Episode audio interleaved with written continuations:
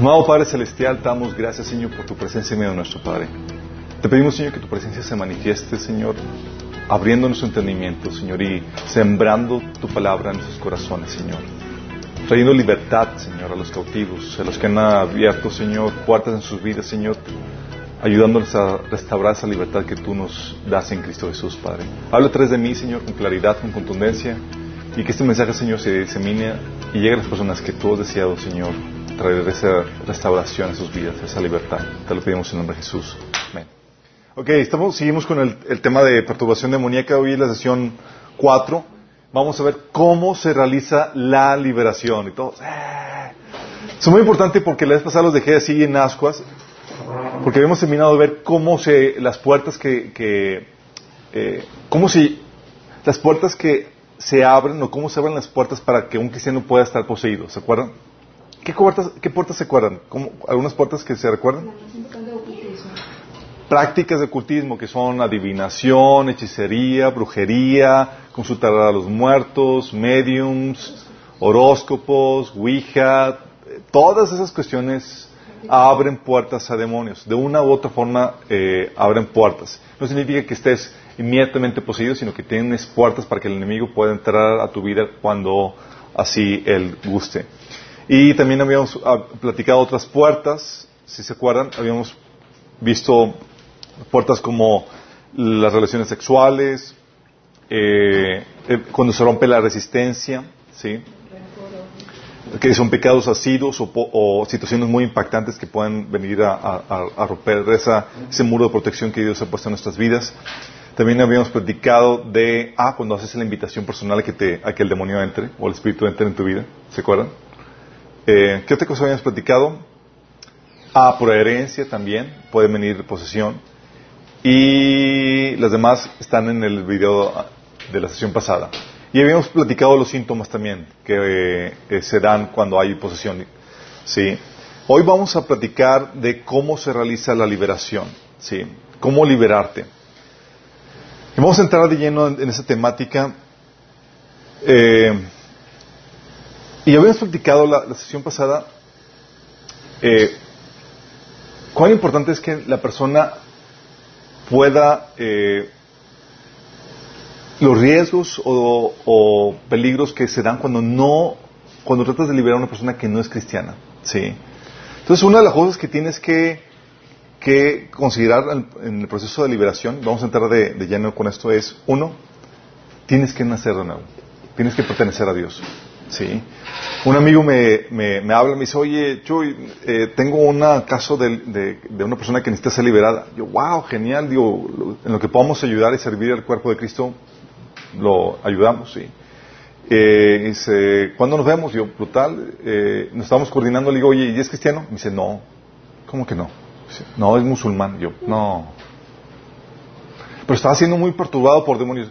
Si esa perturbación, si esa posición no lo lleva a rendir su vida a Cristo, una vida despejada de esa problemática, no lo va a hacer.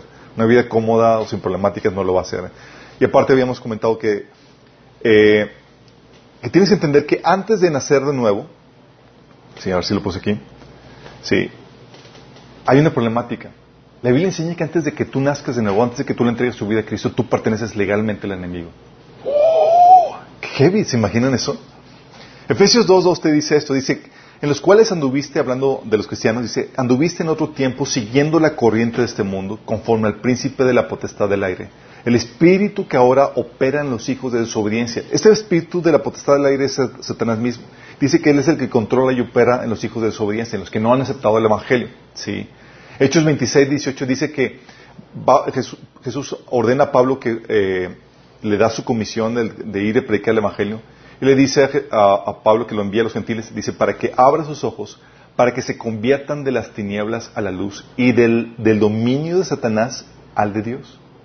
Fíjate cómo están hablando de que están bajo el dominio, bajo la potestad de Satanás y la, la idea es traerlos al dominio de Dios. Dice, para que reciban por la fe que es en mí el perdón de pecados y herencia entre los santificados. No por nada Jesús cuando hablaba y discutía con la gente que lo rechazaba, Jesús en, ocho- en Juan 8, 44 le decía a la gente que, lo rechazaba, dice, vosotros sois de vuestro padre el diablo. ¿Te imaginas las palabras? Estás discutiendo y como si nada, que tú eres de tu padre el diablo. Sí, y los deseos de vuestro padre queréis hacer. Sí. Romanos 8, 9 te dice que, cómo el, secreto o la, o qué es lo que te identifica como, como que perteneces a Dios. Y de ahí en Romanos 8, 9 te dice que es el Espíritu de Dios que mora dentro de ti. Te dice, Pablo, mas vosotros no vivís según la carne, sino según el Espíritu, si es que el Espíritu de Dios mora en vosotros. Y si alguno no tiene el Espíritu de Cristo, no es Él.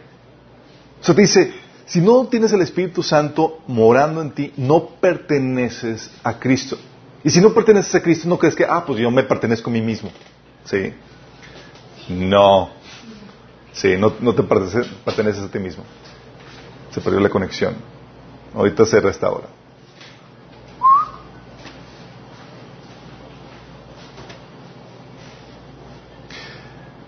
Entonces no te perteneces a ti mismo, sino que perteneces a el enemigo. ¿sí? Eh, hay nada más dos bandos de dos sopas aquí en ese asunto. Por eso dice la Biblia que en Juan 1.12 que a todos los que le recibieron, a los que creen en su nombre, Dios les dio potestad de ser hechos hijos de Dios. O sea, si no eres de la familia de Dios, tú perteneces a otra familia. Sí. Ya te imaginarás qué familia es. ¿Ok? Romanos 6.16 dice, ¿Acaso no saben ustedes que cuando se entregan a alguien para obedecerlo, son esclavos de aquel a quien obedecen? Claro que lo son, ya sea del pecado que los lleva a la muerte o de la obediencia que lleva a justicia. Y, solamente el Espíritu Santo es el que te da el poder para vivir en, ese, en esa obediencia. Si no tienes el Espíritu Santo, eres esclavo del pecado. Por eso dice Jesús que a menos que el Hijo los libertare, seréis verdaderamente libres. Solamente Jesús puede darte esa libertad que te hace miembro de la familia de Dios. Eso viene en Juan 8:36. Por eso, chicos, es peligroso hay peligro si la persona a la cual se va a liberar no es cristiana. Es peligroso. Sí. Mateo 12, 43 al 44 es lo que comentábamos la sesión pasada. Es la advertencia que Jesús daba a la gente que liberaba, que no se convertía. Acuérdate que, estamos hablando de un contexto donde no se conocía la fe, eh, apenas estaba divulgando y Jesús estaba presentando a la gente, entonces no había la opción de eh, eh, no había el contexto de, compartir el Evangelio, sino hasta con Jesús que estaba comenzando a difundirse el Evangelio. ¿sí? Entonces dice Jesús, entonces Jesús liberaba a gente que antes de que lo conociera. ¿Sí? Eh, y dice Jesús en Mateo 12 del 43 al 45, dice, cuando un espíritu maligno sale de una persona, va por lugares áridos buscando descanso sin encontrarlo. Entonces dice, volveré a la casa de donde salí. Cuando llega, la encuentra desocupada, barrida y arreglada. Luego va y trae a otros siete espíritus más malvados que él y entran a vivir ahí. Así que el estado postrero de aquella persona resulta peor que el primero. Así le pasará también a esta generación malvada. Fíjate lo que es, lo que, la advertencia que el Señor da a la gente, o el, el peligro que te muestra el Señor cuando se libera una persona que no se ha convertido. Dice, a esta generación malvada, a esta generación que, oye, se liberó, pero no se convirtió, dice que su estado llegue a ser siete veces peor que el primero. ¿Por qué? Porque cuando una persona no se convierte, Romanos, eh, cuando no se entrega a Cristo, cuando no recibe la salvación, Romanos 8, del 5 al 8, te enseña que no tienen, porque no tienen el Espíritu Santo, no tienen la actitud ni el poder para obedecer a Dios. No tienen. No, es, no, no lo pueden hacer. ¿sí? Por lo mismo, vuelven a abrir puertas a los demonios de nueva cuenta en sus vidas y su postre estado viene a ser peor que el primero. ¿Sí me estoy explicando? Entonces, ¿qué haces? Oye, si liberaste a una persona, ¿se pueden liberar a personas no cristianas? cristianas? Sí se puede hacer. Jesús lo hizo, Pablo lo hizo. Pero la problemática es que no le ayudas a la persona. Y la ayuda que le das, aparentemente esa ayuda, es de forma temporal, pero como no se ha convertido, no le ha entregado su vida a Cristo, no ha recibido el Espíritu Santo, no tiene la capacidad para obedecer y someterse al Señor. Y lo que hace es que llega a abrir otras las puertas porque se entrega otra vez al pecado y su postre estado es peor que el primero. Entonces no le ayudas. ¿sí? Entonces, oye, de alguien, una, una persona te dice, oye, tengo problemas de posesión demoníaca, me perturban demonios o lo que tú quieras, compártele primero el Evangelio. Es lo primero que debes hacer. ¿sí? Si no se entrega a Cristo, ni le muevas al asunto. ¿sí? La persona pertenece legalmente a Satanás, eh, está entregado al pecado, no quiere abandonar eso, aquello que le da base legal al enemigo para que, eh, para que habite en su vida. Sí. Eh, entonces, ese es el peligro si hay, si no es cristiano. Ok, ahora sí, primer punto, tú tienes que nacer de nuevo. Segundo punto, tienes que quitarle la base legal al enemigo, tienes que pedirle perdón a Dios por eso que le abriste, por ese pecado que le abrió la puerta al enemigo para que entre en tu vida. ¿Se acuerdan? Habíamos comentado una serie de pecados que abre la puerta al enemigo para que pueda entrar a morar dentro de ti. Y lo que tienes que hacer es pedirle un perdón específico por practicar ese pecado.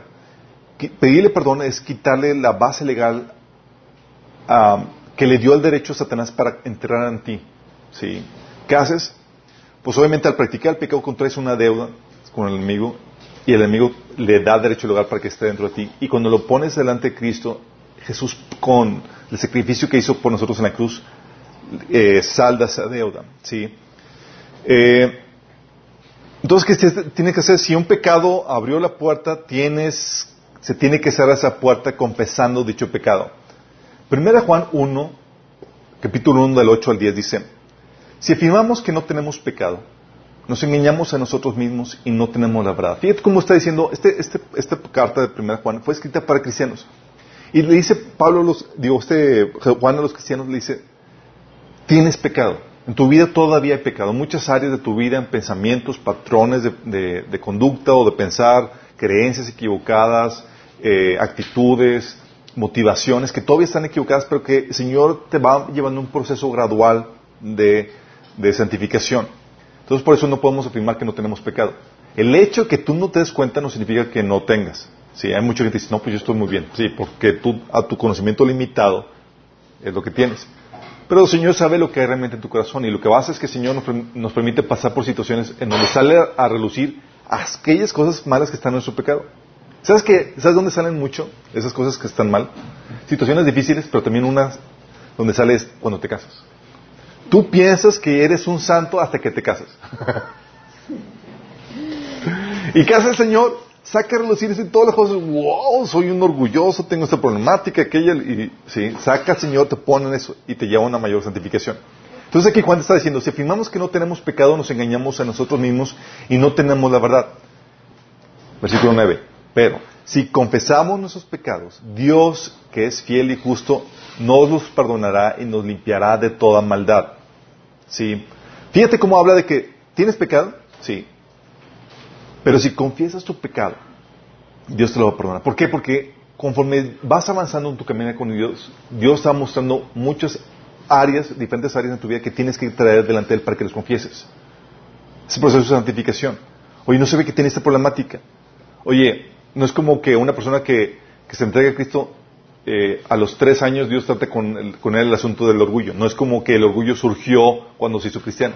No, lo llevaba desde que, desde antes de su conversión. ¿Sí? Pero no es sino hasta que se manifiesta ese pecado, hasta que le cae el mente que tiene un problema de orgullo, que lo confiesa y ese pecado es perdonado. ¿Sí? ¿Sí me explico?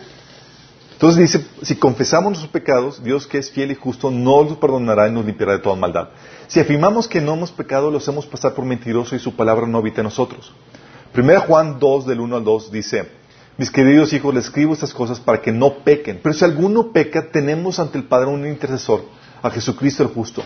Él es el sacrificio por el perdón de nuestros pecados, y no solo por los nuestros, sino por los de todo el mundo. Entonces, ¿qué es lo que el Señor hace? Dice, hey, si es pecado, confiesa el pecado. Él es fiel y justo para perdonarte. Tienes un abogado que te va a defender. Sí.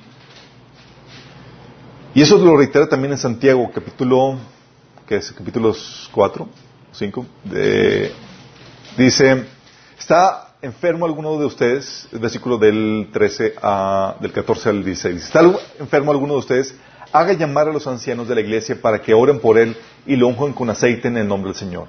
La oración de fe sanará al enfermo y el Señor lo levantará. Y si ha pecado, su pecado se le perdonará. Por eso confiénsese unos a otros sus pecados y oren unos por otros para que sean sanados. La oración del justo es poderosa y eficaz. Fíjate cómo habla otra vez aquí la confesión y la oración para traer eso. ¿sí? Cuando hablamos de pedir, de pedir perdón, de confesar, no solamente hablamos del perdón de eh, por los pecados que tú realizas. ¿Sí? ¿Se acuerdan que una, una, una razón o una situación que, que, abre puertas pueden ser pecados que cometieron tus antepasados? ¿Sí? Oye, mi papá, mi abuelo, mi tío, digo, mis eh, antepasados se metieron en ocultismo, eran brujos, hechiceros, lo que tú quieras. Bueno, tiene la... El Señor te enseña no solamente a pedir perdón por tus pecados, sino también te enseña, la Biblia te enseña a pedir perdón por los pecados de tus antecesores. Levítico 26:40 dice que, dice Señor, mi pueblo confesará sus pecados y los pecados de sus antepasados por traicionarme y por ser hostiles hacia mí. Fíjate cómo habla de, no solamente pides perdón por los tuyos, si tú sabes que tus antepasados estuvieron metiendo, metidos en cosas, es, pides perdón por los tuyos y por los de tus antepasados. Sí, es como cortar la línea. Porque ¿qué pasa? Cuando tú no confiesas tus el, ese, el pecado, lo, o mejor dicho, cuando confiesas el pecado de tus antepasados, lo que está diciendo, Señor, es, yo no quiero tener, yo no quiero que se con eso. Sí. Y cortas esa, esa maldición generacional, esa base legal que le da el enemigo uh, sobre la genealogía eh, en la que estás por los pecados de, sus antepasados. ¿sí? Entonces tú puedes pedir perdón por eso si sabes que hay pecados de, tus antepasados que abrieron puertas a, sobre tu vida. ¿sí? Eso lo comentamos la sesión pasada. Y es aquí donde entra la, la pregunta, chicos. A ver, teólogos y maestros de la ley. ¿Por qué tengo que confesar mis pecados? ¿Que no fueron todos mis pecados perdonados ya cuando me entregué a Cristo? ¿Sí o no? Sí, pero hay unos ocultos. Digo, cuando te entregas a Cristo, cuando le pides a Dios a la salvación, tus pecados son perdonados, ¿sí o no? Sí. Si hay una confesión general, Dios te limpia. Eh, déjame aclararte esto. Si es algo que, debe ser, que es importante que entiendas. Cuando tú te entregas a Cristo, cuando pides perdón por tus pecados, sí, es un perdón general. Es un perdón general. 1 Corintios 6, 11 te habla de este perdón. Dice, algunos de ustedes eran así, después de que mencionaba Pablo los pecados de una lista de pecados. Dice, pero algunos de ustedes eran así, pero fueron limpiados, fueron hechos santos, fueron hechos justos ante Dios al invocar el nombre del Señor Jesucristo y por el Espíritu de nuestro Dios.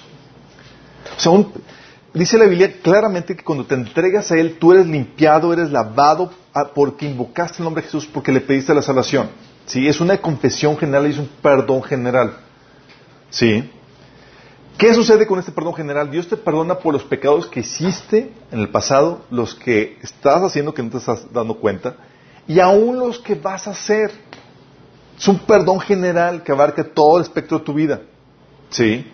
No es como que y es algo que, quiero que entiendas. El cristiano, digo, si la salvación no se pierde por pecar, es algo que debes entender desde un inicio. No se pierde por pecar. Porque nunca se obtuvo por, por, las, por las buenas obras. ¿Sí? Y si se perdiera por pecar, nadie tendría salvación porque tú actualmente tienes pecado. ¿No te das cuenta? Pero lo tienes. Hay áreas en tu vida que están mal todavía. ¿Sí? Entonces nadie sería salvo. Entonces no se pierde por pecar, se pierde. La salvación, si se, a los ojos del hombre, si se pierde es porque dejas de tener la actitud de arrepentimiento y, y dejas de creer en el Evangelio. ¿Sí? ¿Qué es lo que te da la salvación? El arrepentimiento y la creencia en el Evangelio. Entonces ese es el perdón general. Que el Señor te viene, te entregas al Señor y ya quedas perdonado. Pero hay un perdón particular que la Biblia enseña que debes de hacer. Sí lo que comentamos en 1 Juan 1.8. Dice Juan, si afirmamos que no tenemos pecado, nos engañamos a nosotros mismos y no tenemos la verdad. ¿Tienes pecado ahorita? Sí. ¿Lo conoces? No. ¿Te lo va a revelar, revelar el Señor en algún punto? Sí. ¿Qué haces cuando, lo, cuando te lo revela? Lo confiesas. Lo confiesas. Dice, si confesamos nuestros pecados, Dios, quien es fiel y justo, nos lo perdonará y nos limpiará de toda maldad. Sí. Confiesas a Dios el pecado. Señor, perdóname. El ejemplo que les dije. Si hay gente que, oye, te das cuenta que resulta que eres un orgulloso y no te habías dado cuenta que eres orgulloso. Dices, ¿de dónde surgió esto? Desde antes de tu vida cristiana. y ese pecado lo tenías arrastrando. ¿No te diste cuenta hasta dos, tres años de tu caminar cristiano te das cuenta que tienes ese problema, se te reveló. No fue como que, ah, un problema que me, surgió después, después de que me convertí, no, ya lo tenías, ¿sí? Pero al momento que te das cuenta que está ahí, lo traes delante del Señor y lo confiesas, ¿sí? Ese es el perdón particular. Dios ya te perdonó toda tu vida, pero al momento del perdón, de, realizar el perdón particular, lo que haces es que avances en el proceso de santificación en tu vida, ¿sí? Según Corintios 7, 9 dice Pablo, sin embargo ahora me alegro, no porque se hayan entristecido, sino porque su tristeza los llevó a- al arrepentimiento. Ustedes se entristecieron tal como Dios quiere, de modo que nosotros de ninguna manera les hemos perjudicado. Aquí Pablo está hablando de una situación en donde cristianos en la iglesia de Corintio estaban haciendo un montón de barbaridades. Estafas, inmoralidad sexual, eh, ¿qué más estaban haciendo? Eh, estafas, todo hacían. había divisiones, pleitos, contiendas, y es, ¿qué rollo con estos tipos? Normal, están comenzando la, vida cristiana, y no significa que por el hecho que hubiera esos pecados no fueran salvos, ¿sí? Pero el hecho de que Dios haya perdonado eso no significa que, eh, que haya perdonado su vida, no significa que no tengan que confesar sus pecados. Cuando el Señor los trae, trae la luz, hay que arrepentirse particularmente por ese pecado que se te ha revelado y pedir perdón al Señor particularmente por eso que se te reveló. Según Corintios 12, 21 dice, así que tengo miedo que cuando vaya de nuevo, Dios me humille ante ustedes y quede entristecido porque varios de ustedes no han abandonado sus viejos pecados, no se han arrepentido de su impureza, de su inmoralidad, ni, ni del, ni del intenso deseo por los placeres sensuales. Fíjate que dice Pablo, te está diciendo, ¿sabes qué? Hay muchos de ustedes que todavía no han abandonado sus viejos pecados. ¿Viejos desde cuándo, chicos? De antes de su vida cristiana. Sí. Oye, todavía venían arrastrando, sí, dice Pablo, no está diciendo que no hayan sido salvos, chicos. Simplemente está diciendo, ah, ya lo se identificaron, ya el Señor te lo reveló, pero no te has arrepentido de ellos. ¿Va? Ese es el perdón particular. El Señor te muestra que hay una, hay una, algo que hiciste que está mal, vienes a hacerlo. Sí. Y no es como que, ah, pues que lo hice, eso pecado viene antes de la vida, antes de que me entregue Cristo, entonces no tengo, no tengo que confesarlo. No. Muchas cosas vienen antes de tu vida, antes de que te entregaste a Cristo y tienes que confesarlas porque siguen arra- arrastrándose. Sí. Caso. Tienes el caso de Simón. Sí. El caso de Hechos capítulo 8.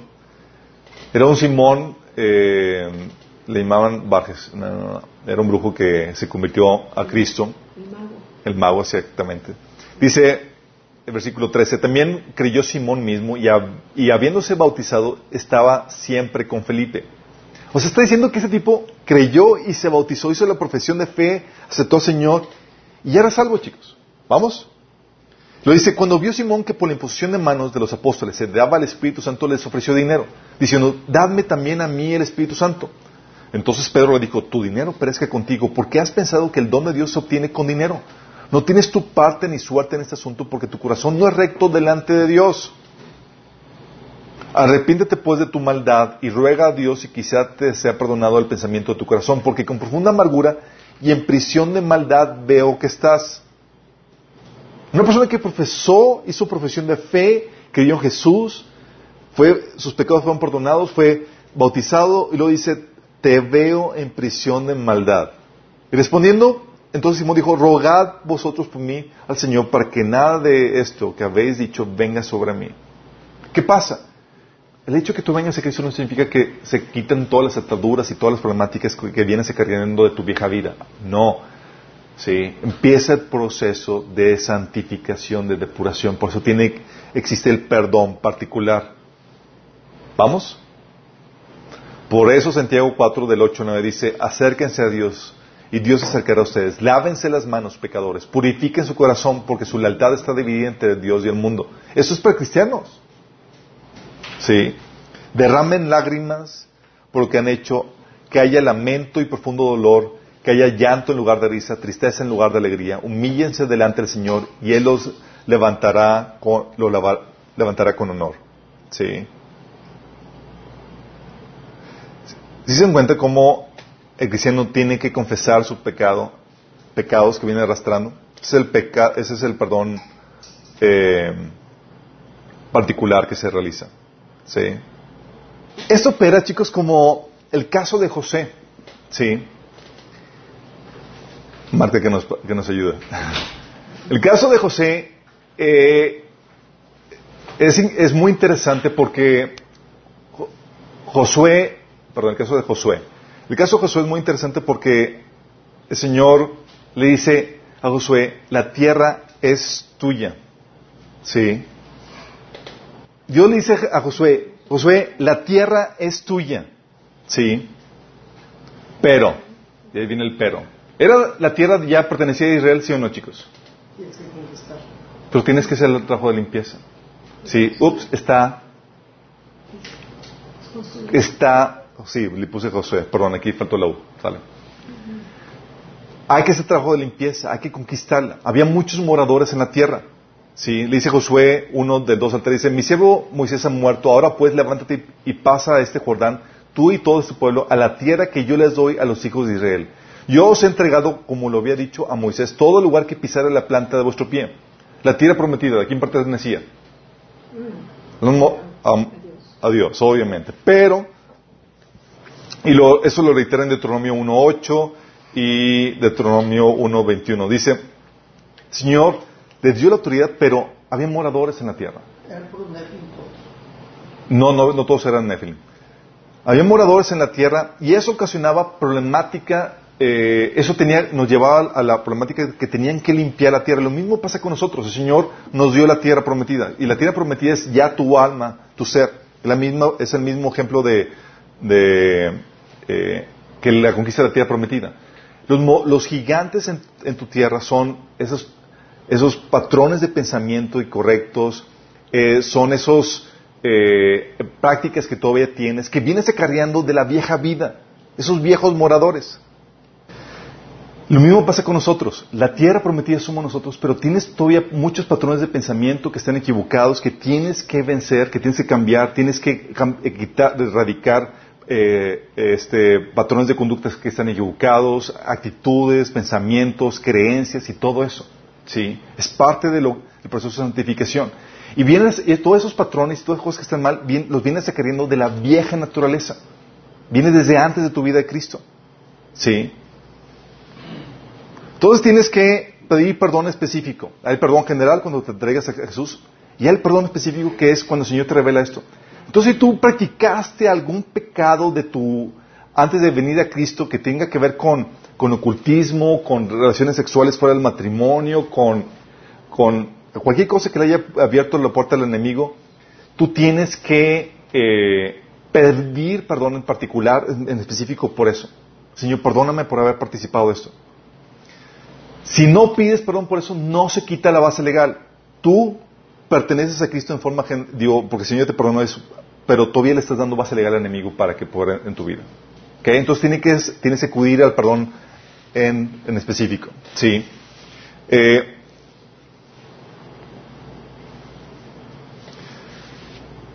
ok. Y el tercer paso. Sencillo. Tienes que usar la autoridad en Cristo. Entonces, primer paso, tienes que nacer de nuevo. Segundo, pides perdón específico para quitar la, base legal al enemigo. Y tercer paso, tienes que usar la autoridad de Cristo.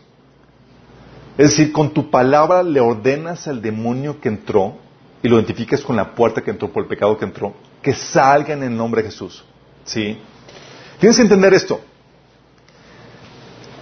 En la autoridad que Jesús, Jesús nos dio autoridad para, para tener dominio aún sobre demonios.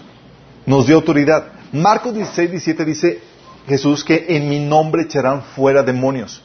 Eso también lo reitera Lucas 10, 19 que dice, sí, les he dado autoridad a ustedes para pisotear serpientes y escorpiones y vencer todo el poder del enemigo.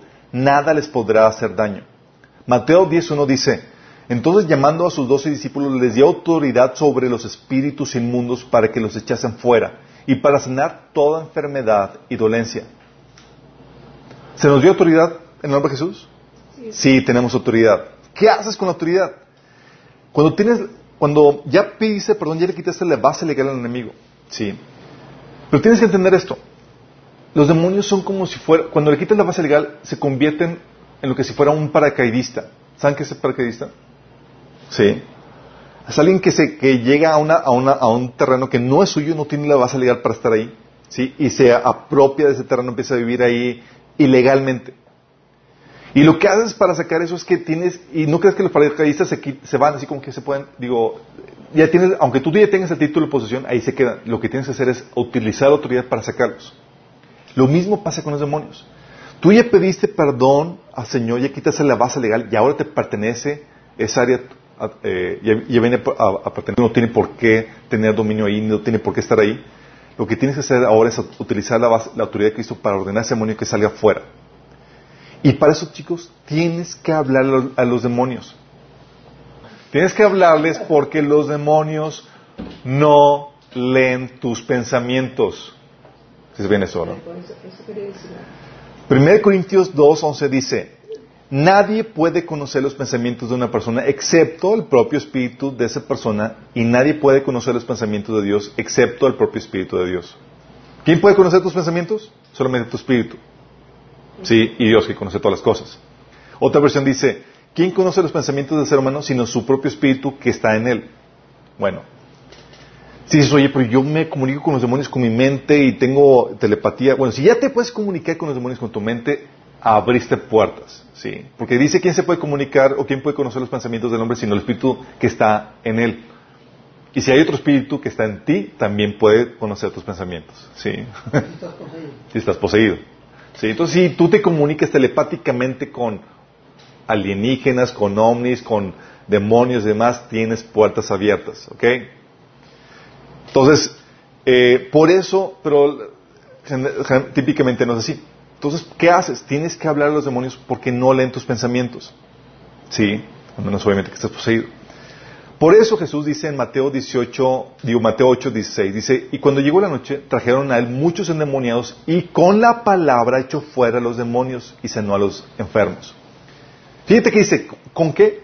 Con la palabra les tenía que hablar, tenía que hacer audible el asunto. Sí, porque si no, no escuchan, tienes que ordenarles. ¿Y qué haces? Audiblemente, o sea, con la palabra les ordenas que salgan. Pues no tienes que gritar. Si los, demonios tienen, tienen los, eh, oídos muy agudos, tú puedes susurrar y te escucha. Sí. No tienes que en el nombre del Señor. sí. ¿Qué haces? Les ordenas que salgan. ¿Cómo, cómo les ordenas? Marcos 9:25 te, te da un ejemplo. Dice, al ver Jesús que se agolpaba, agolpaba a mucha gente, reprendió al espíritu maligno. ¿Cómo le reprendió? Dice, espíritu sordo y muro, dijo, espíritu sordo y mudo, dijo, te mando que salgas y que jamás vuelvas a entrar en él. Jesús está dando un ejemplo de cómo se hace eso. Y también Pablo, cuando liberó a la persona que tenía, que tenía el espíritu de adivinación, dijo, te mando en el nombre de Jesucristo que salgas de ella. ¿Te das cuenta? Lo mismo haces tú. Aquí Jesús identificó el espíritu sordo y mudo y le ordenó, lo identificó por, el patrón que era, por el pecado que significaba. ¿sí? Espíritu de, temor, espíritu de, de, de, sordera y de mudez, espíritu lo que tú quieras. Aquí en tu caso, cuando no tienes que preguntarle los nombres, tú podrías preguntar los nombres y se puedes dar en situaciones particulares. Pero si tú ya sabes qué puertas fueron las que les abrieron los demonios, tú puedes hablarle con referencia a esas puertas. Por ejemplo, oye, practicaste la Ouija. Tú puedes ordenarle, todos, a, ti te espíritu que entraste en mí por causa del pecado de la Ouija, te ordeno que salgas fuera de mí en el nombre de Jesús. Le hablaste, lo identificaste a, qué espíritu era, porque era el que, el que practicó por, el por causa del pecado de la Ouija, y le ordenaste que saliera. ¿Sí? O, puedes decir, oye, tu espíritu demoníaco que entrado en mí por tener relaciones sexuales con fulanito de tal, le ordeno que salga fuera de mí en el nombre de Jesús. Sí. Le estás ordenando. Tiene que ser audible eso. ¿Vamos? Es muy importante esto. Entonces, si se cuenta, no es complicado el proceso de liberación. Es... Tienes que entregarte a Cristo para asegurar que la liberación no vaya a ser perjudicada a ti. ¿Sí? Porque si no te entregas a Cristo, ¿qué pasa? El, peor, el postrer estado viene a ser peor que el primero. Pides perdón para quitarle la base legal y utilizas la autoridad de Cristo para ordenar al demonio que salga fuera en el nombre de Jesús. Sí. Oye, y ha tocado personas que dicen, ¿y qué pasa cuando se resiste el demonio y no, y no, y no sale? Ah, no, sale porque sale, chicos. Sí. Hay situaciones donde sí ha tocado de que, eh, que se batalla el demonio y no, y no, no quiere salir. Sí, si no es solo uno, de identificas todas las puertas. Hay, no quiere salir, pero hay por varias razones, ¿sí? Típicamente es porque no se le está dando, quitando la base legal al demonio.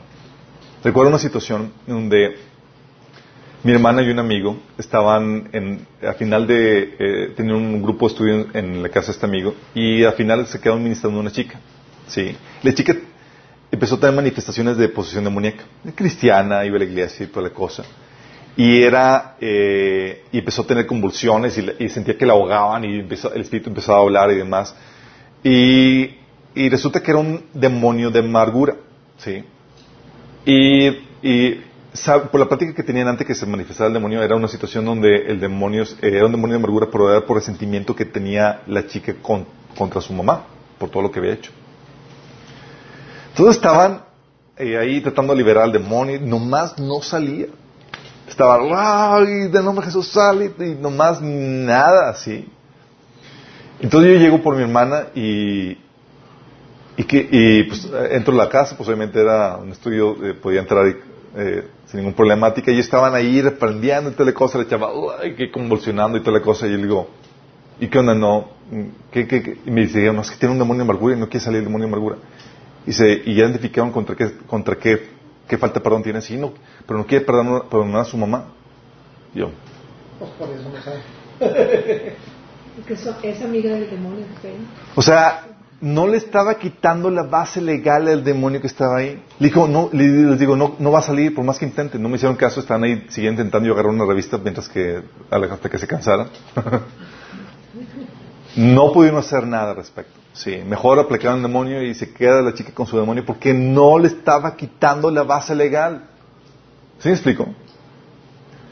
Cuando no le quitas la base legal, es difícil liberar a un, demonio. Se puede, sí se puede. Tienes el caso de, de las liberaciones que hizo Jesús, el caso de las liberaciones que hizo también Pablo con el espíritu de, adivinación de la chica, no, le quitó la base legal, pero es más complicado. Sí y María duda que vuelva, exactamente. Entonces la chica no quería quitar la base legal, no quería perdonar, no quería arrepentirse por esa amargura. Entonces si no hay, si no le quita la base legal, va a estar complicado eso. Pero le quita la base legal, es sencillo liberar. Sí. Aún así podía ser que fuera más difícil. Y tienes el caso de Mateo 17, del 14 al 21, que dice, cuando llegaron al Jesús bajó de la montaña después de la transfiguración y dice, cuando llegaron al, gentío, vino a él un hombre que se arrodilló delante de él diciendo, Señor, ten misericordia de mi hijo, que es el único, es lunático y padece muchísimo. Porque muchas veces cae en el fuego y muchas en el agua. Y lo he traído a tus discípulos, pero no le han podido sanar. Respondió Jesús, dijo, oh generación incrédula y perversa. ¿Hasta cuándo debe estar con vosotros? ¿Hasta cuándo os he de soportar? Tráemelo acá. Sí. Y reprendió Jesús al demonio, el cual salió del muchacho y este quedó sano desde ahí, desde aquella hora. Viniendo entonces los discípulos a Jesús aparte, dijeron, ¿por qué nosotros no pudimos echarlo fuera? Jesús le dijo, por vuestra poca fe. Sí. Eh, porque de cierto os digo que si tuvieres fe como un grano de mostaza, diréis a este monte, pásate de aquí allá y se pasará, y nada os será imposible. Pero este género no sale sino con oración y ayuno. ¡Qué fuerte! O sea, los discípulos ya habían recibido la autoridad para echar fuera demonios, ¿sí o no?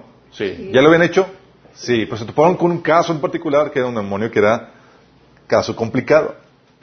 ¿Y qué es lo que pasó? O sea, hay demonios que se resisten a salir y requieren lo que, eh, lo que hace es que requiere un grado mayor de fe, de crecimiento en tu vida espiritual. Sí. ¿Solución? Llama a alguien que tenga la fe requerida. Sí, como en este caso que llamaron a Jesús. O solución dos, clávate en oración y ayuno. Sí.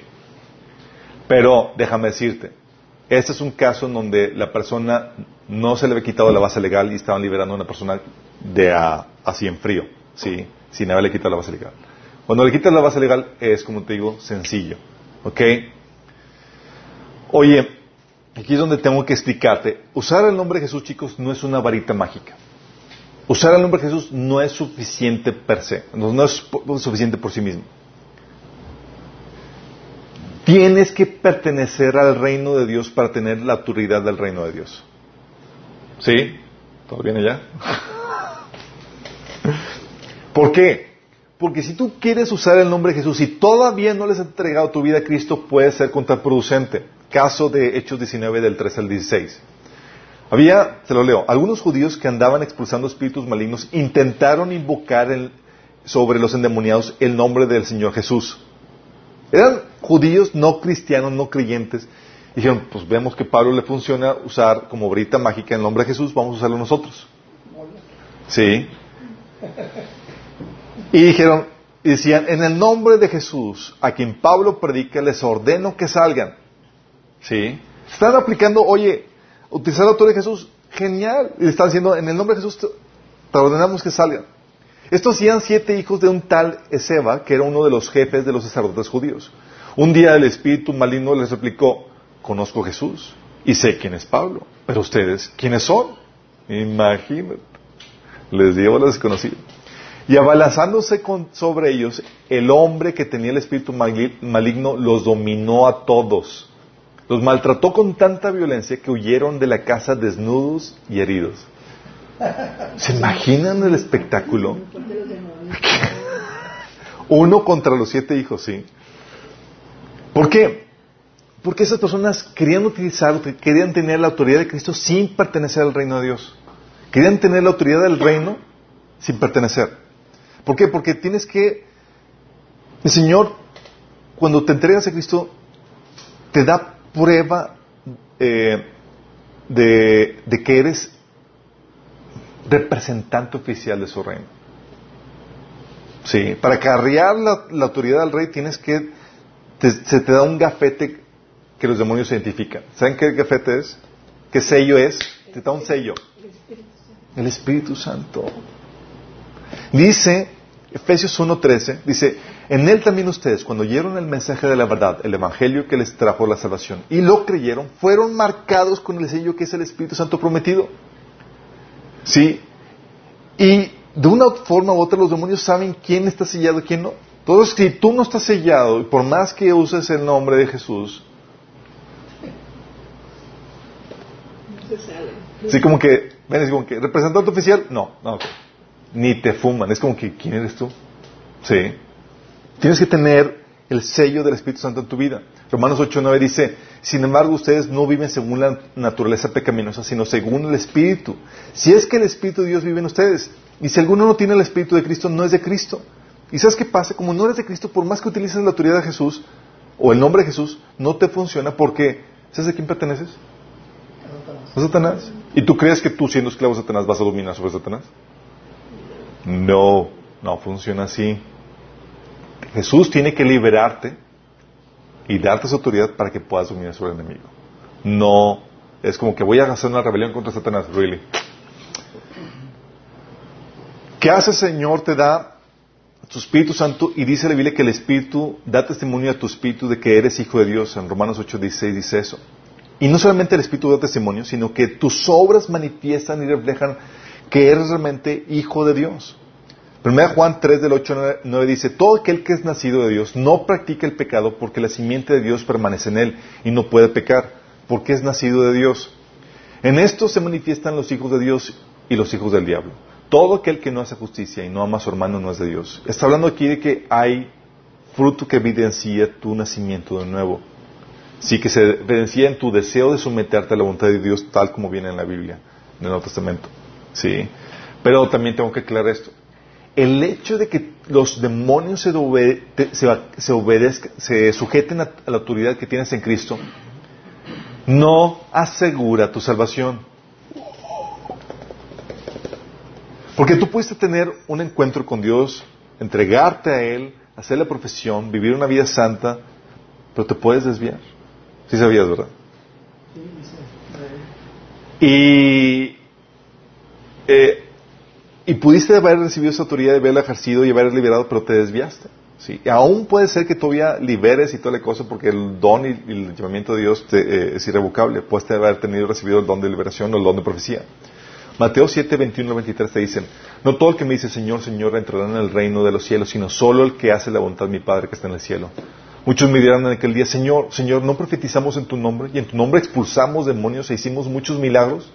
Entonces les diré claramente, jamás los conocí, aléjense de mí, hacedores de maldad. ¿Por qué? No porque la salvación se pierda por, hacer, por pecar, se pierde porque cambia tu actitud de arrepentimiento. Ya no te interesa obedecer a Dios, ni sujetarte a su voluntad. Cuando sucede eso, aguas. O también se pierde porque te desvías de la palabra, del Evangelio. Sí, hay personas que se han desviado tras herejías demoníacas. ¿Sale? Ok, ¿hasta aquí vamos bien con esto de la liberación? Ok, algo que debes entender en cuanto a la liberación es que no necesitas ayuda de alguien más. Si tú, eres, si tú le entregaste tu vida a Cristo, si tú naciste de nuevo, tú mismo puedes tener dominio sobre los demonios que tú dejaste entrar en tu vida. Sí, y no tiene que haber manifestaciones aquí de que, oye, si se manifiestan. No, no, no tiene que ver. Si hay gente que, que dice, no, es que ya fui liberado. ¿Y cómo supiste que fuiste liberado? Pues que como que sentí que, quería guacarear y como que escupí algo. Sí. Y hay, gente, pastores, que los obligan, como que sí, escúpelo, como que si eso lo, los va a liberar. No, sí, no tiene que ver nada aquí. Acuérdate que los, a los demonios les gusta hacer show, sí, en ese sentido. Pero si tú abriste puertas, tú puedes ejercer dominio sobre tus demonios con, porque tienes autoridad en Cristo. ¿Qué haces? ¿Confiesas el pecado en particular que le abrió la puerta a Satanás? Y ordenas a los espíritus demoníacos que entraron por esa puerta, y mencionas la puerta, que salgan en el nombre de Jesús. ¿Sencillo? Oye, que fueron pecados que habrían que de pasados. Esos pecados y ordenas a esos demonios que entraron o que, eh, que entraron en tu genealogía por los pecados de tus antepasados que salgan fuera de ti. ¿Sale? ¿Vamos bien? Ok. Existe otra problemática, chicos, con en cuanto a esto. No solamente se liberan personas, ¿sí sabían?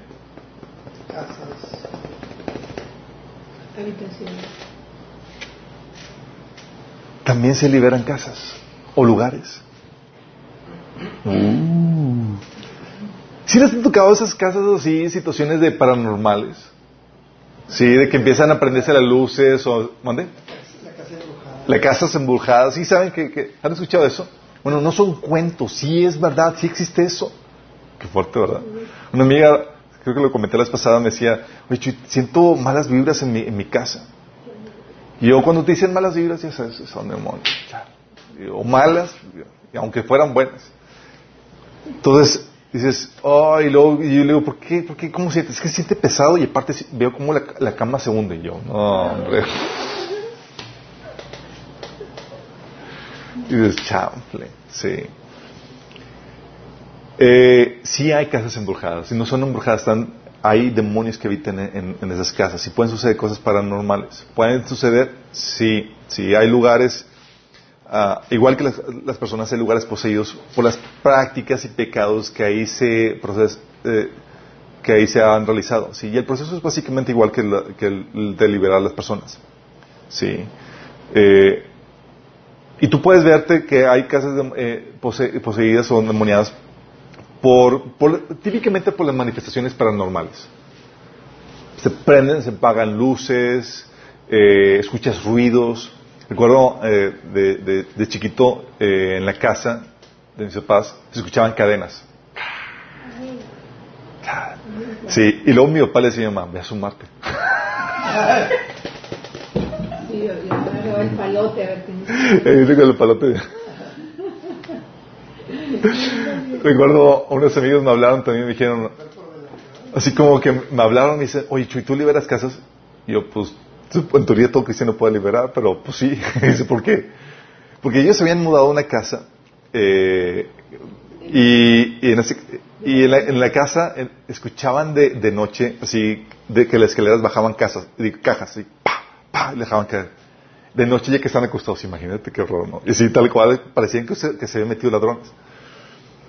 Recuerdo que me decían ellos que de que ya estaban acostados y estaban aterrados escuchando los ruidos, pero no se, no se habían dado cuenta que no se comunicaban entre ellos pensando, pensando que el uno ya estaba dormido. Entonces, el, el esposo estaba, estaba con los ojos así, todos pelones abiertos, y la esposa también, sí. Y no quería decirle nada porque pensaba que estaba dormida, pero los dos no podían dormir del, ruidal que, que, se escuchaban. O escuchaban que no solamente que bajaban las cajas de la escalera, sino que aventaban la caja del, segundo piso y caían en la planta baja. ¡Pah! Sí. Imagínate qué haces con eso. Qué miedo, ¿no? ¿Sí les ha tocado algo así paranormal? O me decía una amiga, eh, sí, típico, me decía una amiga, oye, Cristiana, me dice, Chuy, estaba así en, en, la sala y hay un pasillo que, se ve a los cuartos y que conduce al final al, al, baño y veo una persona tal cual, no había nadie en la casa, estaba yo sola y veo una, una, una, una persona que sale de, de, una, pared, atraviesa el, el corredor y se, y se pierde en otro. Dice, pero, pero tuve una alucinación, ¿verdad? Porque, porque no, no, no, creo que, que, Y era una persona, era un viejito. Dice, pero no fue verdad, ¿verdad? Yo me lo imaginé. Yo, no, sí, es verdad, sucede eso. Y no son personas. Sí, son demonios. Sí. Y hay muchas situaciones como esas. Obviamente hay cosas, hay que verificar porque hay cosas que no son. Sí. Eh, pueden ser problemas de, de, de, que tienen falso circuito y está ocasionando o, el caso del, el caso del timbre. Si ah, escuchen, déjame explicar, platicar. Me, escribió una, una amiga, eh, una pareja que quiero mucho, y me dice, Chuy, dice, ya no puedo escuchar el, el, el taller de perturbación y posesión demoníaca. Yo, ¿por qué? Dice, porque cuando lo escucho, se escucha que tocan el timbre en mi casa y salimos y no hay nadie. Y, ya lo volvimos a escuchar con mi esposo y, y el esposo me, luego me escribe y me dice, sí, Chuy, o sea, lo poníamos y se escuchaban los, el timbre sonar en nuestra casa y salíamos sin nadie. Entonces lo que hice fue desconectarlo y desconectado el timbre se escuchaba. Y yo no le dije nada a mi esposa de que, de que estaba el timbre eh, eh, eh, desconectado para no aterrarla más. y estaba, híjole. Y, y dije, pues ustedes anímense y agárrense de valor, ¿no? Y, y dice, pues, y, y, él pues siguió con el, con el taller y lo, lo volvió a poner por esta vez en su celular. Estaba creo que en otra parte ya. Y que vuelve a escuchar el timbre. Pero se se dio cuenta que era el timbre de aquí de la casa, ¿sí? Y resultaba que era el mismo timbre el mismo sonido que el de su casa. Entonces, cuando escuchaban aquí, que ya que timbran aquí para llegar, cuando llegan, sí.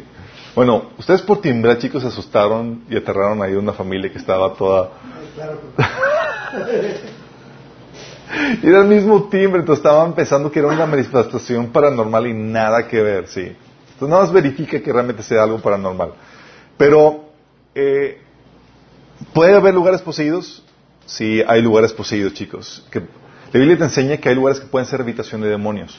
Apocalipsis 18 te dice esto. Y clamó una voz potente diciendo, ha caído, ha caído la gran Babilonia y se ha hecho habitación de demonios y guarida de todo espíritu inmundo y albergue de toda ave inmunda y aborrecible. ¿Qué te está diciendo esto? Te está diciendo que ese lugar, Babilonia, ya se convirtió en un lugar donde era habitación de demonios y de eh, todo espíritu inmundo. Te enseña la Biblia que hay lugares que son habitación de demonios, chicos.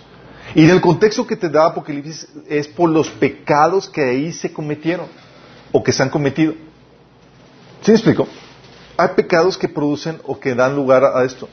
Y tú te puedes dar cuenta por... Te puedes dar cuenta por, por este pasaje, pero también hay otros pasajes. Eh, hay pecados que dan habitación de demonios, pero también hay cosas que, por lo que se hace ahí en ese lugar puede traer la presencia, no de demonios, sino de Dios. Salmo 22, 3, pasaje que, muchos de ustedes saben, que dice, porque tú eres santo, tú habitas entre las alabanzas de Israel. Oye, un ambiente que, hace bienvenida a la presencia de Dios. Y todos, muchos aquí hemos experimentado ese ambiente cuando vamos a una iglesia, está la alabanza, la oración, y sientes la presencia de Dios. Porque existe el ambiente propicio para que la presencia de Dios morara en ese lugar. Pero lo mismo sucede al revés. Puedes tener un ambiente propicio para que vengan demonios. ¿Sí? Fíjate lo que dice Deuteronomio 23 del 2 al, 14. Dice, una instrucción de Dios para asegurar que la presencia de Dios esté en medio tuyo. Dice, deberás designar una zona fuera del campamento donde puedas ir a hacer tus necesidades. Dios le está dando instrucciones al pueblo de Israel para cuando van a la guerra. ¿Sí? Dice, tomen una zona fuera del campamento donde puedan ir a hacer sus necesidades. Cada persona tendrá una pala entre sus herramientas. Cuando vaya a hacer sus necesidades, cava un, hoyo con la pala y luego cubre el excremento. El campamento debe ser santo porque el Señor tu Dios se mueve dentro de él para protegerte y derrotar a tus enemigos.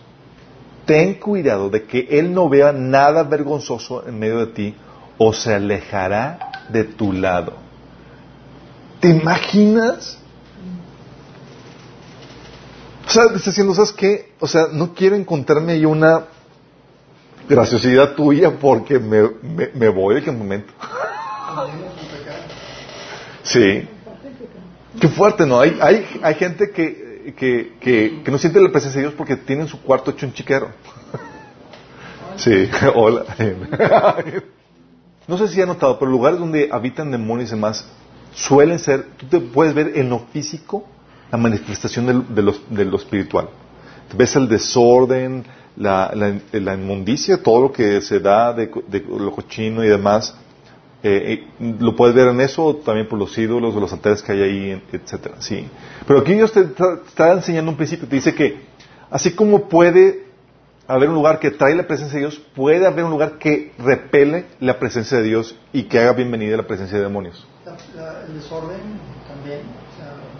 Aquí te, da un, aquí te da un principio, o sea, aquí, o sea, un lugar donde así filthy, eh, este, inmundo de, de, te puede, sí, Ah, bueno, hay desorden, desorden. Aquí estamos hablando de niveles, sí. De hecho, no sé si se acuerdan en, este Ezequiel 8 cuando en el templo de Dios eh, Dios le mostró a Ezequiel que eh, había altares a, eh, ídolos estatuas de otros ídolos y demás.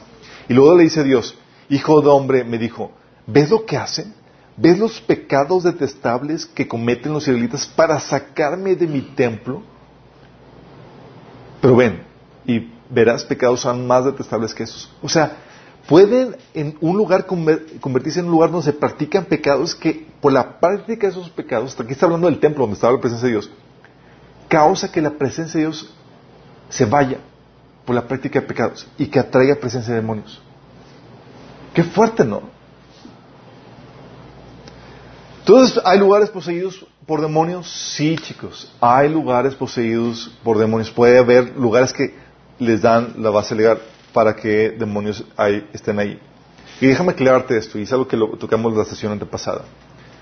Las manifestaciones o apariciones de espíritus de personas Oye, es que dicen, es que mi abuelita está aquí en este lugar y ya lo han manifestado y han platicado. O te salen relatos de niños que ven a, sus antepasados ahí en, ese lugar.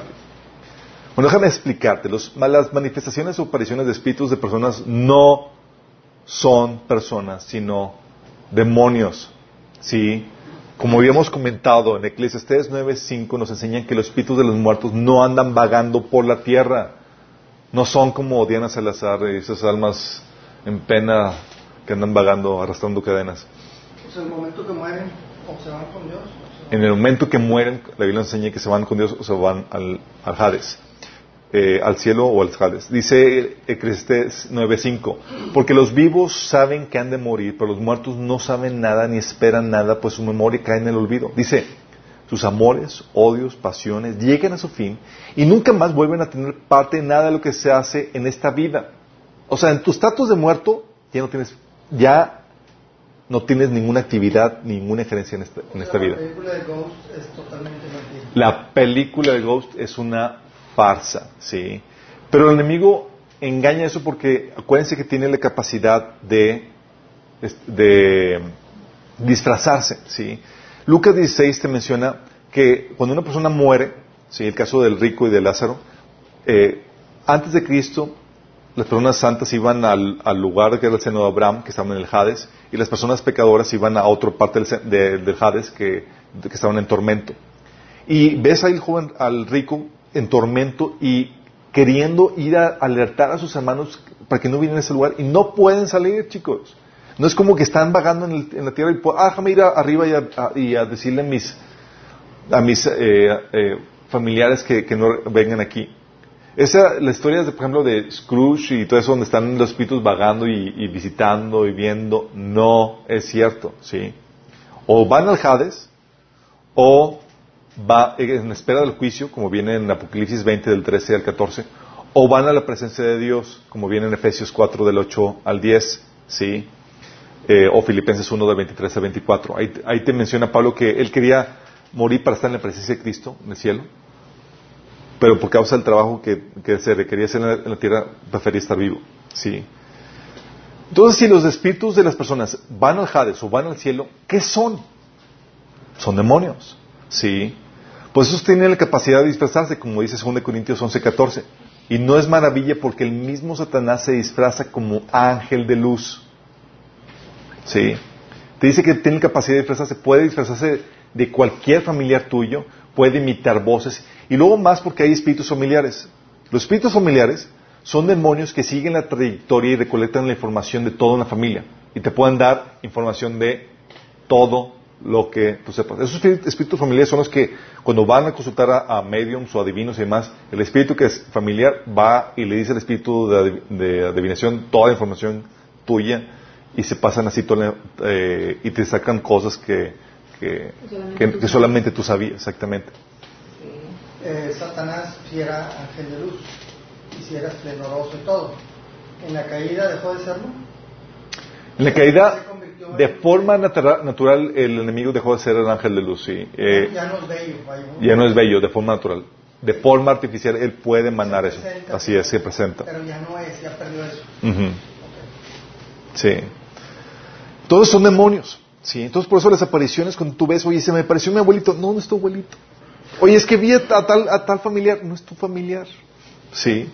No andan vagando. Los únicos espíritus que andan vagando son espíritus inmundos. Sí. ¿Cómo quitar la base legal? Te cambios de casa. Ok.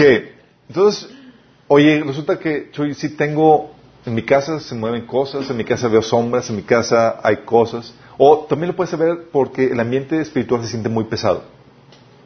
Sí, está- no hay, hay perturbación demoníaca y eso lo vamos a ver en las siguientes sesiones. Pero tengo que aclararte que si quieres liberar una casa, no puedes liberar el lugar para el pecado.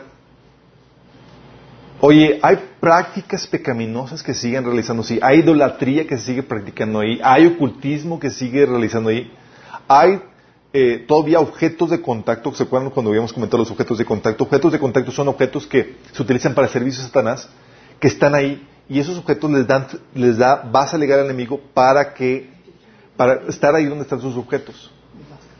Tus máscaras. Sí. Acuérdense lo que habíamos dicho. Hay, Acuérdense de lo que habíamos comentado, sí. ¿Te acuerdas con el caso de la, de la taza? Gracias por excelente ejemplo para esa, para esa sesión. Sí, yo no nos había traído una taza con un objeto de contacto, así con, que- con jeroglíficos, así que, que eh, eh, Calendario seco. exactamente, era el cal- calendario maya. Entonces, ¿qué, qué pasa? Cuando traes esos objetos de contacto, les das derecho al enemigo para estar ahí donde están esos objetos. ¿Sí? Entonces, oye, si hay prácticas pecaminosas que ahí se realizan, si hay objetos de contacto, no vas a poder liberar al- lugar. ¿Sí? Porque legalmente el enemigo tiene derecho a estar ahí.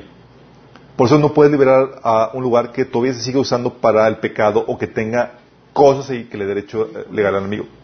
Pueden ser películas, sí, todo eso, hay que eliminarlo. exactamente. Sí, hay que tirar. Aunque no las uses ni nada. No. Aunque, sí.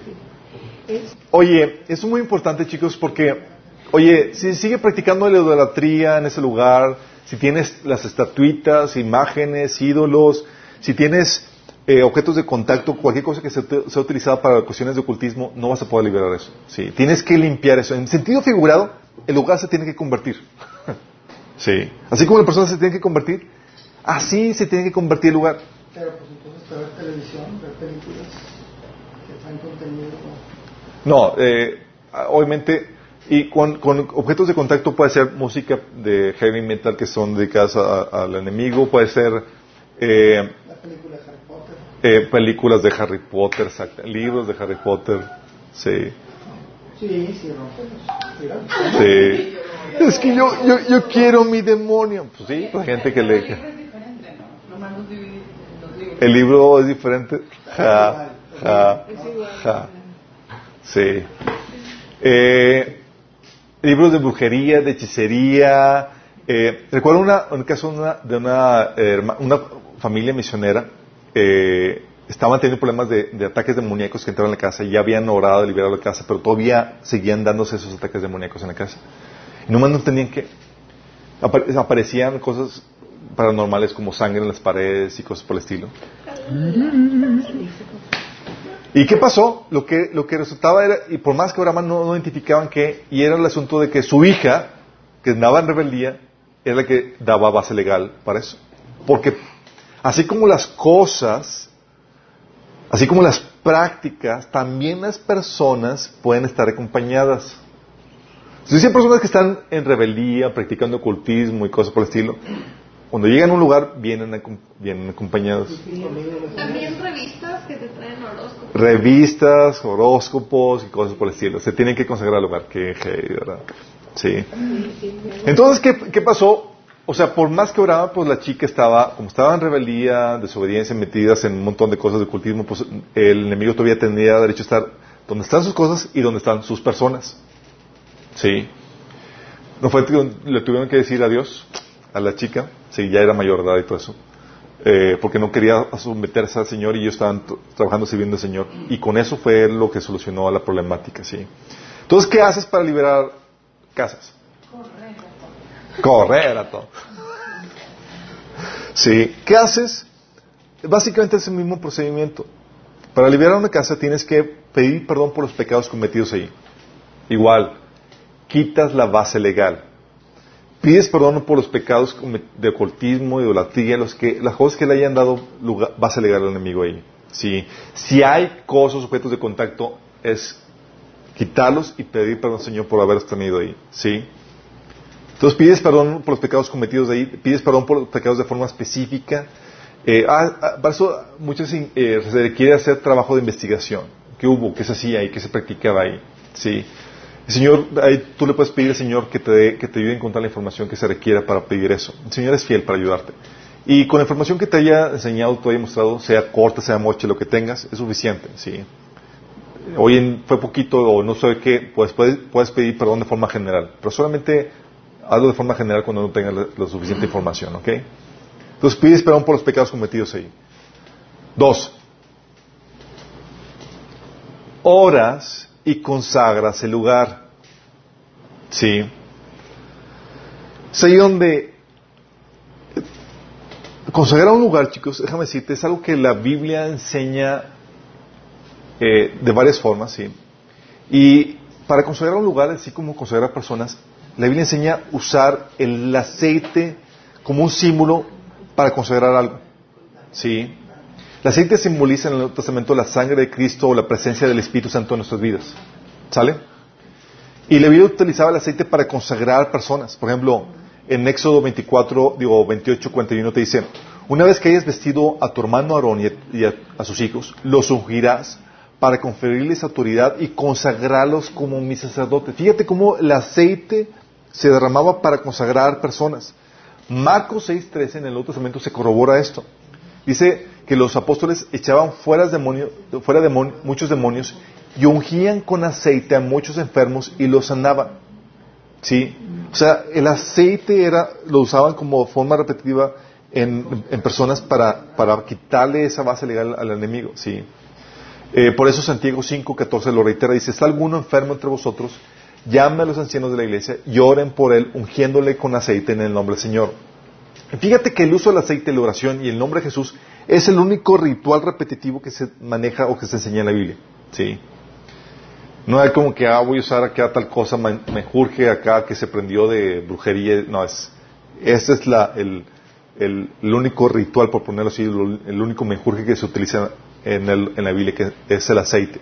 Y no porque tenga una autoridad así, sino que se utiliza como medio, como señal, como símbolo de consagración a una persona, representación, exactamente. Eh, ¿Puede ser cualquier aceite? Sí, puede ser cualquier aceite. La Biblia utiliza el aceite de, eh, de oliva orgánico. No, pero Pero, pero es la representación del Espíritu Santo. es la representación del Espíritu Santo, la sangre de Cristo, sí. Pero no solamente se utilizaba el, el aceite para consagrar personas, sino también cosas. Éxodo 29, 36 te dice, cada día ofrecerás el becerro del sacrificio por el pecado para las expiaciones y purificarás el altar cuando hagas expiación por él y lo ungirás para santificarlo. Fíjate, el altar se ungía para santificarlo, para consagrarlo. Éxodo 30, 26 dice, con él ungirás el tabernáculo de reunión y el arca del testimonio. Se ungía ese, ese lugar. ¿sí? Éxodo 49 dice, y tomarás el aceite de la unción y ungirás el tabernáculo y todo lo que está en él y lo santificarás con todos sus utensilios y será santo. ¿Qué haces con el aceite? Entonces, con el aceite, lo que científicamente hacen los cristianos, los, los que servimos al Señor es ungimos, eh, no tienes que andar ahí derramando grandes cantidades, es algo simbólico y es algo que es para se- señalar que ese lugar se está consagrando para Cristo. Entonces, pones en los dinteles, en las paredes, en las puertas, eh, el aceite y eh, mientras que pides perdón por los pecados y consagras el lugar, le pides al Señor que, que lo tome para, para Él y que, y que la sangre de Jesús y la presencia del Señor lo cubra, eh, cubra ese lugar. ¿sí? Ya que pediste perdón, ya que oraste para consagrar ese lugar con aceite, ¿listos? Usa la autoridad de Cristo al igual que lo usaste para tu vida. ¿Qué haces? Ordenas a los espíritus inmundos que hayan entrado ahí por los pecados cometidos que salgan de ese lugar. ¿Va? Puedes enumerar los, los pecados que cometieron ahí y demás. Sí. Esto nos, esto también puedes usarlo para liberar también a, si quieres mantener un lugar así, eh, con el ambiente espiritual despejado, sí, sin, eh, hay personas que obviamente vienen cargadas con demonios y al momento de entrar a un lugar, eh, por ponerlo así, desconsagran el hogar, sí. La pregunta es, por ejemplo, si estás entregando, que quieres que el Espíritu Santo inunde tu, tu persona, tus hijos, tu todo, tu negocio, tu casa, que inundes mi casa con el Espíritu Santo, y has estado haciendo esa, esa petición durante muchos años. Si yo tengo un objeto como quiera, puede haber un demonio a pesar de estar entregando. Sí, si tienes un objeto de contacto y estás hablando que el Señor llene y toda la cosa, y acuérdate que el objeto de contacto le da base legal al enemigo. El enemigo va a poder estar ahí. Y el enemigo cuando está en, eh, cuando se le da base lugar al lugar, el demonio no cree que está ahí de monigote, nada más quiere estar en el chisme a ver qué estás haciendo. Va a afectar, va a hablar, va a influenciar, va a desanimar a, a que la gente siga la fe, a que crezca en la fe y va a cocinar eh, perturbación demoníaca que va a, a- a tener efectos en lo físico. ¿sí? Entonces, mientras que no se quite la base legal, por más que ores, no va a funcionar o va- no va a tener un efecto limitado. ¿sí? Entonces, ¿qué haces? Ya que limpiaste, ya que, oraste, ya que consagraste con el aceite, usa la autoridad de Cristo para ordenar que todo espíritu único que haya entrado y por los pecados que se cometieron, que salgan fuera en el nombre de Jesús. Y salen, chicos. También puedes ordenar, oye, que quieres mantener un lugar limpio y sabes que vinieron personas cargadas de demonios. Sí, recuerdo aquí en la casa recibimos a un montón de personas y recuerdo una de ellas que, eh, que, eh, que me dice, que nos está platicando que, que, tiene, que, que habla con sus ángeles. Sí.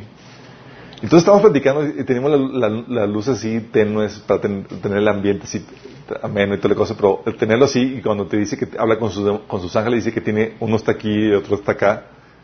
Y, y, y tú que estabas ahí de, de oyente dices, confirmas o corroboras de que efectivamente, porque sientes a los demonios ahí. Esa luz tenue ya se empezó a ver como que no era, no era ya agradable, era para prender todas las luces. ¿no? ¿Qué, ¿Qué es lo que sucede? Obviamente, cuando tienes en personas así que vienen cargadas con demonios y demás y ya se van, puedes orar otra vez y ordenar a los espíritus demoníacos que entran por esos invitados que salgan fuera en el nombre de Jesús. ¿Sí? Pues ya una vez que entraron aquí, tú al momento de darle permiso a la persona que entre, le das permiso a la persona que entre con lo, con lo que conlleva. ¿Sí? Entonces ya abriste legalmente, espiritualmente ese lugar. De hecho,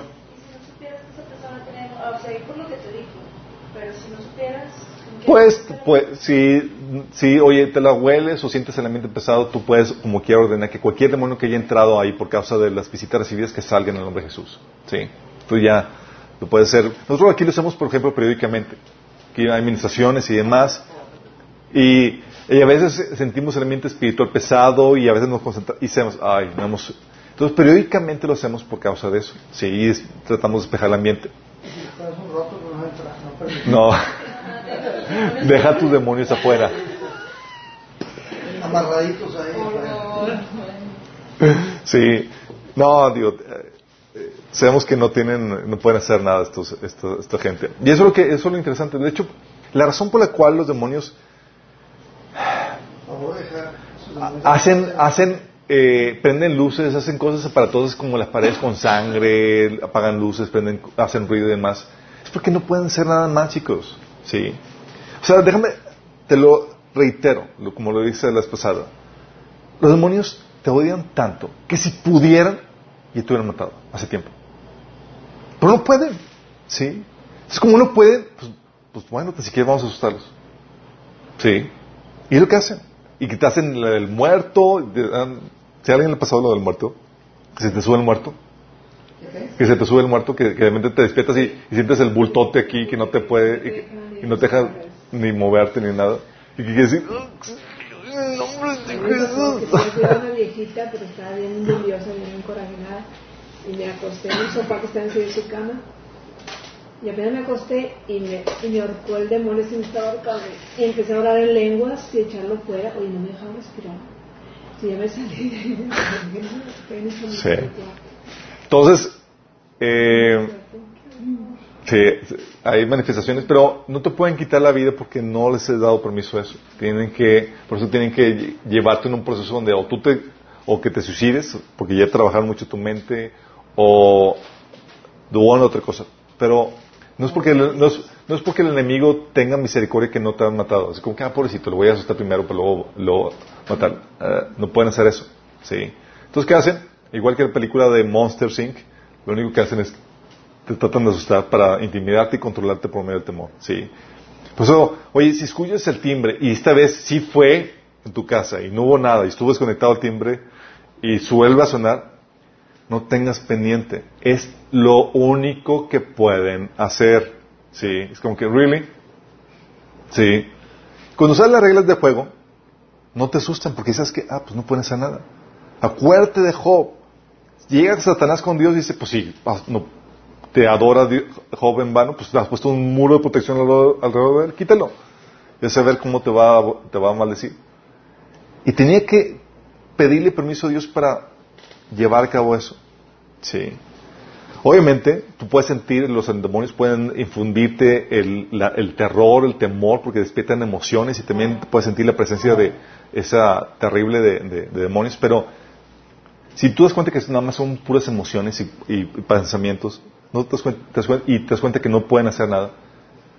Al final de cuentas, ellos vienen, vienen se vienen hartando de, esa situación. Les he comentado el sueño, ¿no? De cuando eh, estuve en, en Alemania eh, de mochilazo, Dios mío, un sueño donde un demonio me agarraba de la, de, la camisa y, me, me, iba a hacer algo como que me quería destruir y yo me botó de la risa por, por lo que iba a hacer.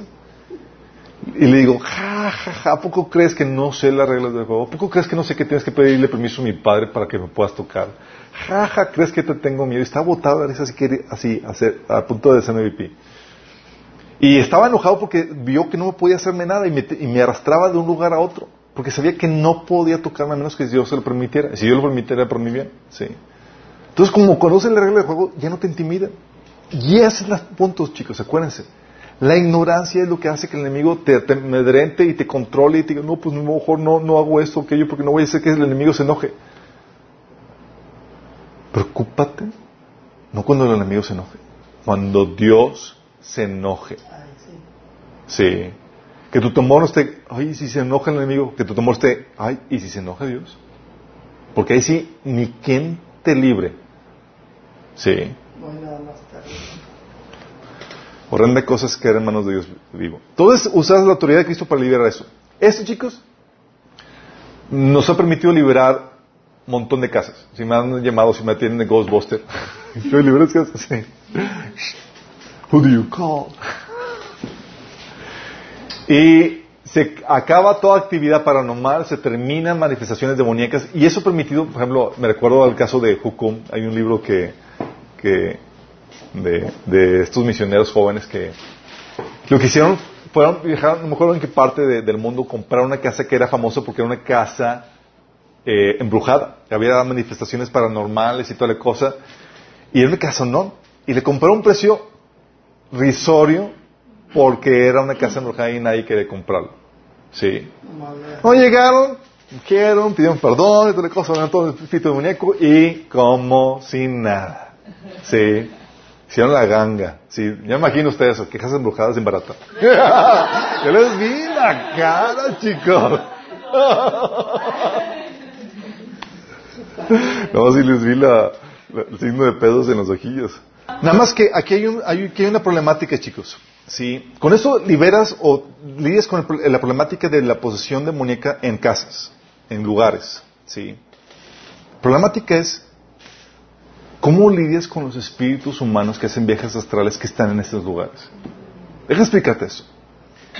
Los viajes astrales es la- el experimento del espíritu de una persona eh, donde su alma toma el control de su espíritu y tiene, está consciente del mundo espiritual, ¿sí? Deja su cuerpo, empieza a viajar utilizando poderes demoníacos o utilizando un demonio que es el demonio que hace la conexión entre el espíritu y la persona.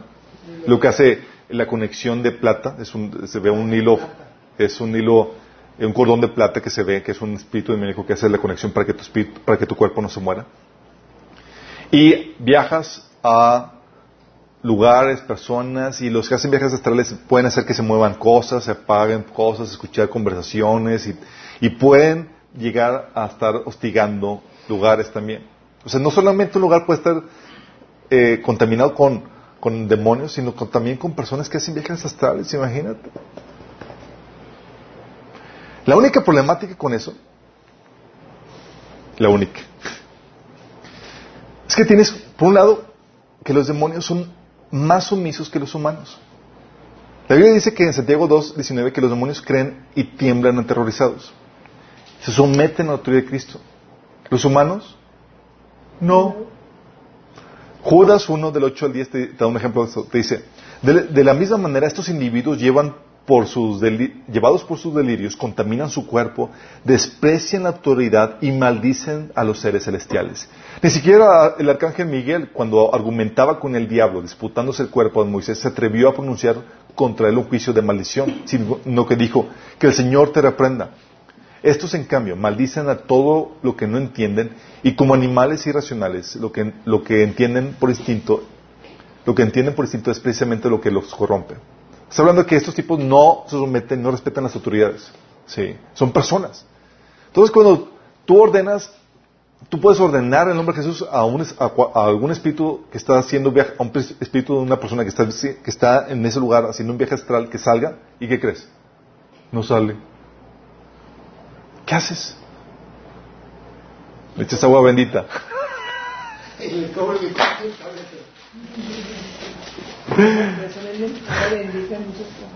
Bueno, puedes aprovechar para compartirle el Evangelio, ¿no?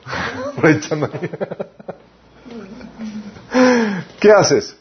En esos casos es sencillo. Si ya que consagraste el hogar, ya pediste perdón, ya lo asignaste para el Señor, ahí le puedes pedir a Dios que saque cualquier espíritu que esté ahí, cualquier espíritu humano que esté haciendo un viaje astral que esté en ese lugar.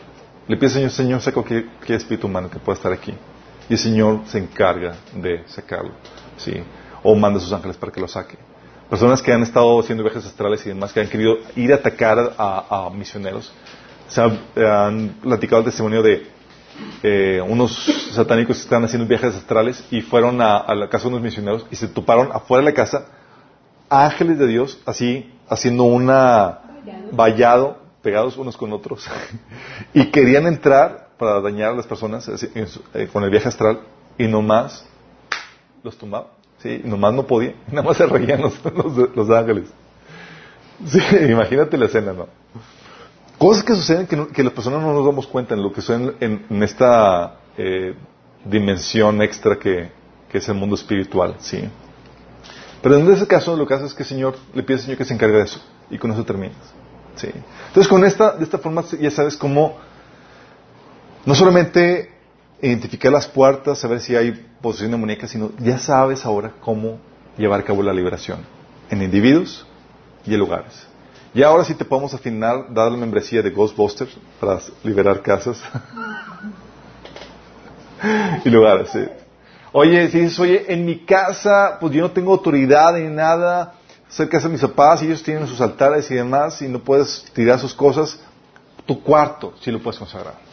Sí. Tu cuarto sí lo puedes dedicar al Señor. Sí. Y puedes hacer liberación ahí tu cuarto para que no entre y sellarlo con la autoridad de Cristo. ¿Sale? ¿Terminas con una oración? Amado Padre Celestial, te damos gracias, Señor, porque tú nos das las herramientas para poder vencer en el mundo espiritual, Señor, y someter al enemigo, Padre.